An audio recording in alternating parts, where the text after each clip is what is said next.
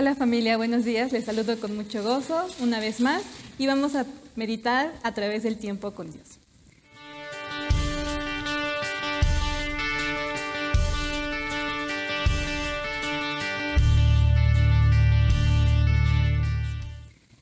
Hoy vamos a meditar en Segunda de Tesalonicenses, capítulo 2, versos 13, del 3 al 5.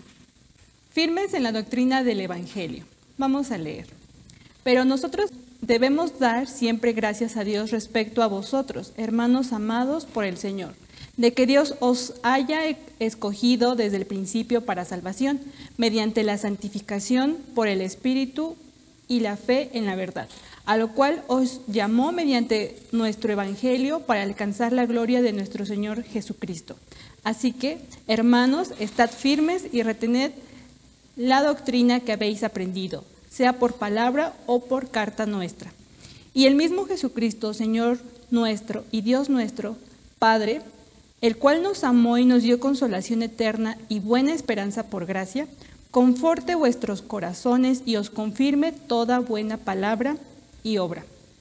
Por lo demás, hermanos, Orad por nosotros para que la palabra del Señor corra y sea glorificada, así como lo fue entre vosotros, y para que seamos librados de hombres perversos y malos, porque no es de todos la fe, pero fiel es el Señor que os afirmará y guardará del mal.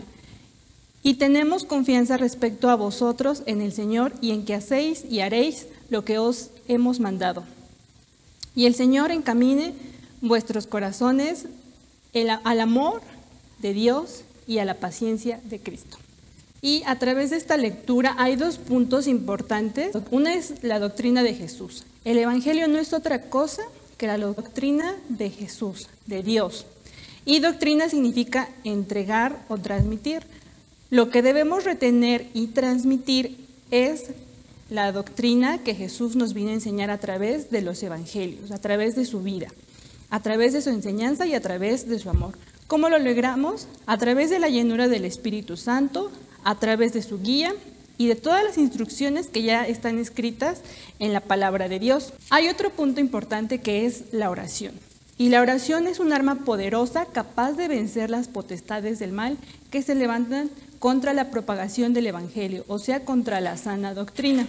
Por ello debemos estar intercediendo por la iglesia y para interceder debemos aprender del amor de Dios, de su gracia, de la paciencia de Cristo, que Él ha derramado sobre nosotros y que también la podamos transmitir. Y a través de los capítulos anteriores nos menciona Pablo que debemos estar intercediendo y de pedir un espíritu de mansedumbre, un espíritu de paciencia para con los demás y así fortalecernos en el espíritu y fortalecer también nuestra iglesia con nuestro, testimonio, nuestras buenas obras.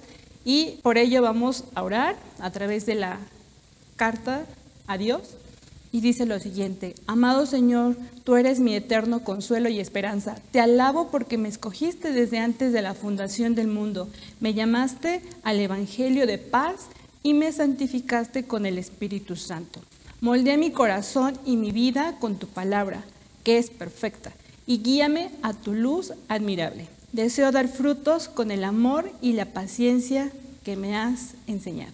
Deseo que Dios nos bendiga en este día, que el Espíritu Santo nos acompañe, que podamos pedir su guía, que es muy importante para poder seguir aprendiendo y transmitiendo la sana doctrina que nos ha enseñado Jesús, que podamos ser llenados de, de su gracia. Que Dios les bendiga. Nos vemos en la próxima.